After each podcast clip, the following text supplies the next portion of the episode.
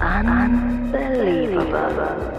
Schicksale, Emotionen, unglaubliche Geschichten aus der Welt der Kriminalfälle. Unbelievable. Der True Crime Podcast mit Gänsehautgarantie. Willkommen, liebe Hörerinnen und Hörer. Ich grüße euch und freue mich, dass ihr da seid.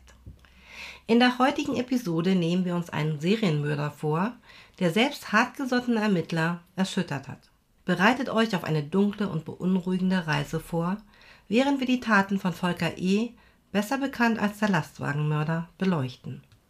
Ein Mann, dessen kaltherzige Grausamkeit und gewalttätige Obsession ihn zu einem Albtraum für unschuldige Frauen machte. Aber vorher eine Triggerwarnung. Die Details sind intensiv und erschütternd. Wenn du empfindlich auf gewaltsame Inhalte und dem Thema Suizid reagierst, ist dies nicht der richtige Fall für dich und du hast jetzt die Möglichkeit, diesen Podcast zu beenden. Was war geschehen? 3. November 2006. Am Stadtrand von Barcelona wird die Leiche einer jungen Frau gefunden. Diese hat Würgemale am Hals und ist komplett nackt.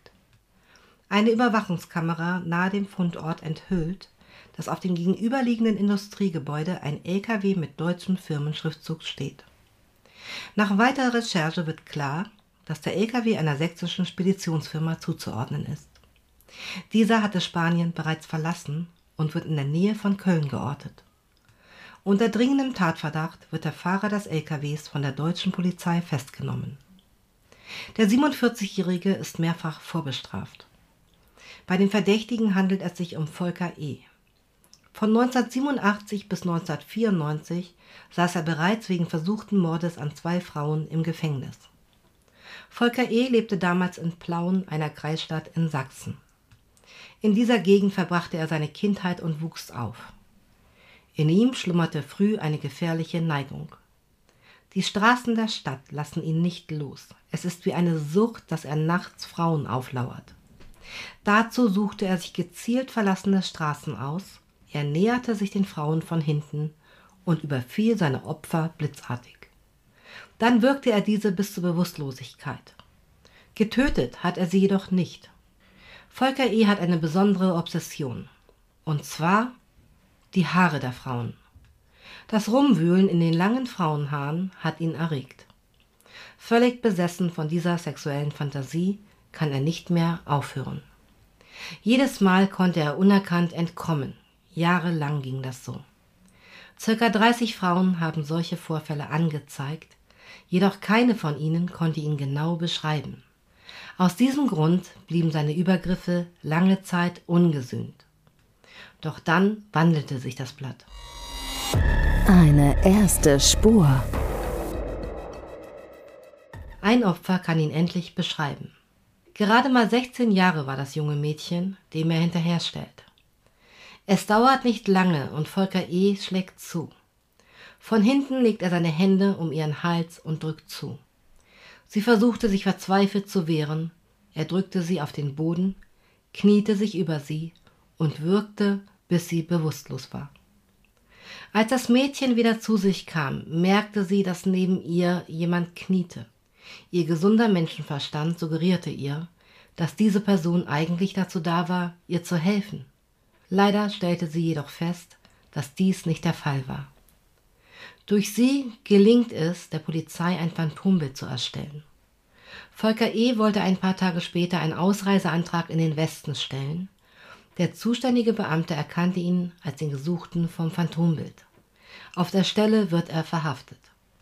Seine Wohnung wird daraufhin durchsucht und die Polizei kann dort Beweise sichern, die das 16-jährige Opfer sofort wiedererkennt. Der Täter 1987 wird Volker E. zu zwölf Jahren Haft verurteilt. Später wird er vorzeitig entlassen. Volker E. sind die Gefühle seiner Opfer egal, was durch spätere psychologische Auswertungen herausgefunden wurde.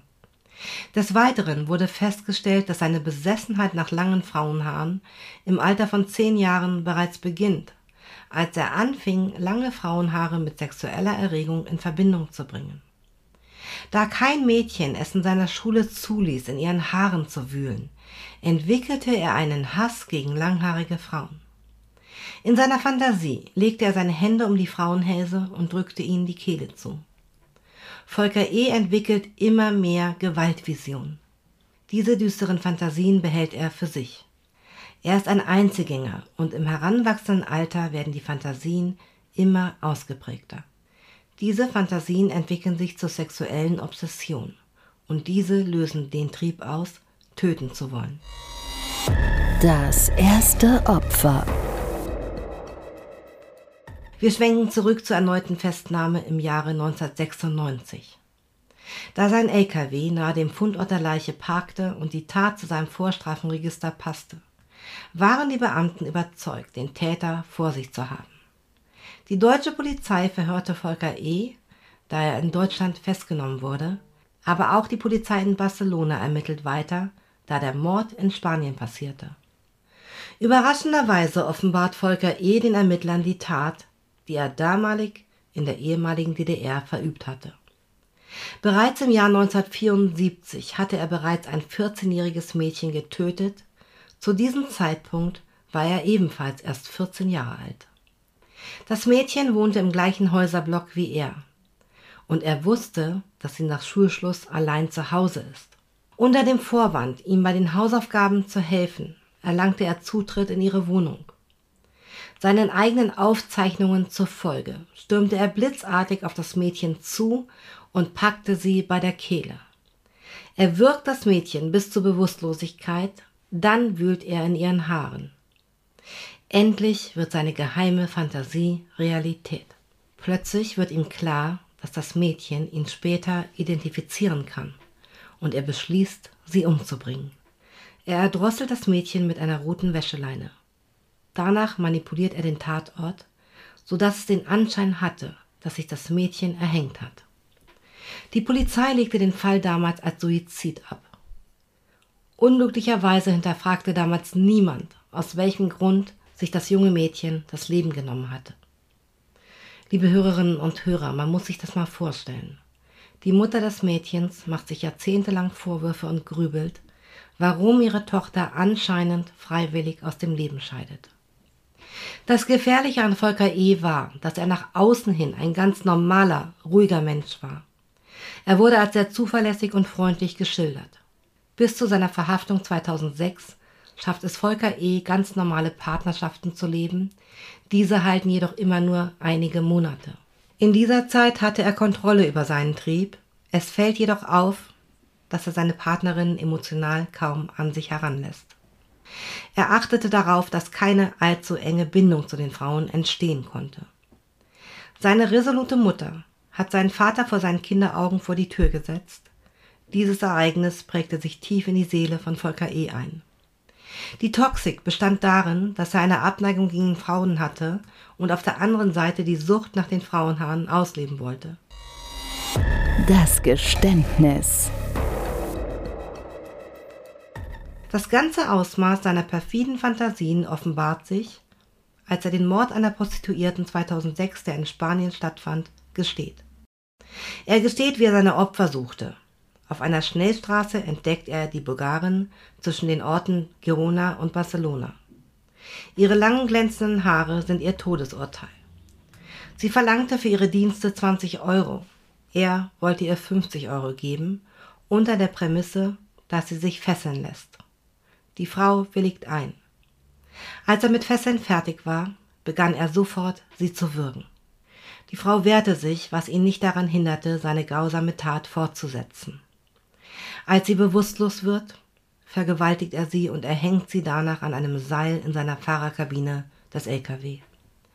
Als wenn das noch nicht genug war, macht er ein Polaroid-Foto von der toten Frau und schreibt ihren Namen, ihr Alter und den Satz Ich musste sie einfach erwürgen unter das Foto.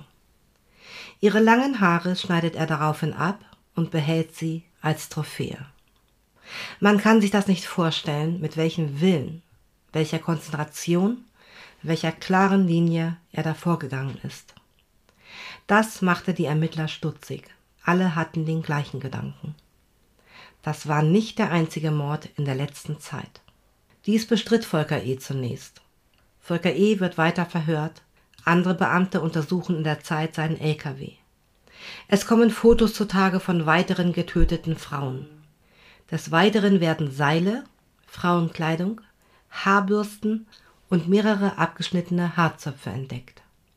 In der durchsuchten Wohnung finden die Ermittler den haarsträubenden Beweis, dass Volker E. seine Obsessionen niemals aufgegeben hat. Dort wurde eine Pelzjacke, eine lange blonde Perücke und eine Sexpuppe gefunden. Mit dieser Puppe hat er seine pervertierten Gedanken nachgestellt und sich sogar selbst dabei fotografiert. Dann kam der Tag, an dem das nicht mehr genug für ihn erscheint. Er geht wieder auf die Suche nach echten Frauen mit echtem Haar. In dieser Zeit entwickelt er einen Plan. Gezielt bewirbt er sich im Jahr 2000 als Fernfahrer, um im Ausland auf die Opfersuche zu gehen, denn er weiß, im Ausland ist seine DNA nicht registriert. Niemand kennt seine Vorgeschichte. In Frankreich Bordeaux tötet er 2001 sein erstes Opfer außerhalb Deutschlands. Ab diesem Zeitpunkt fiel seine Entscheidung in Zukunft nur noch Prostituierte zu erwürgen. Er geht immer nach dem gleichen Schema vor. Er fesselt seine Opfer, dann wirkt er sie bewusstlos und danach erhängt er sie. Danach schneidet er seinen Opfern die Haare ab und notiert alle Details in seinem Tagebuch. Wenige Wochen später tötete er die nächste Prostituierte in Spanien. Der dritte Mord findet ebenfalls in Spanien statt. Mit den Jahren wird Volker E. immer grausamer. Anfangs tötet er seine Opfer nicht aus purer Lust, Später gehört der Mord fest zu seinem rituellen Vorgehen. Volker E. nutzt die Schwachstellen seiner Opfer aus. Die Frauen auf den Straßenstrichen in Europa sind überwiegend ohne Schutz unterwegs und daher leichte Opfer für ihn. Seine Verhaftung in Barcelona im Jahr 2006 sorgt international für große Aufruhr. Bis zu 32 Länder überprüften in ihren Polizeiakten ungeklärte Mordfälle.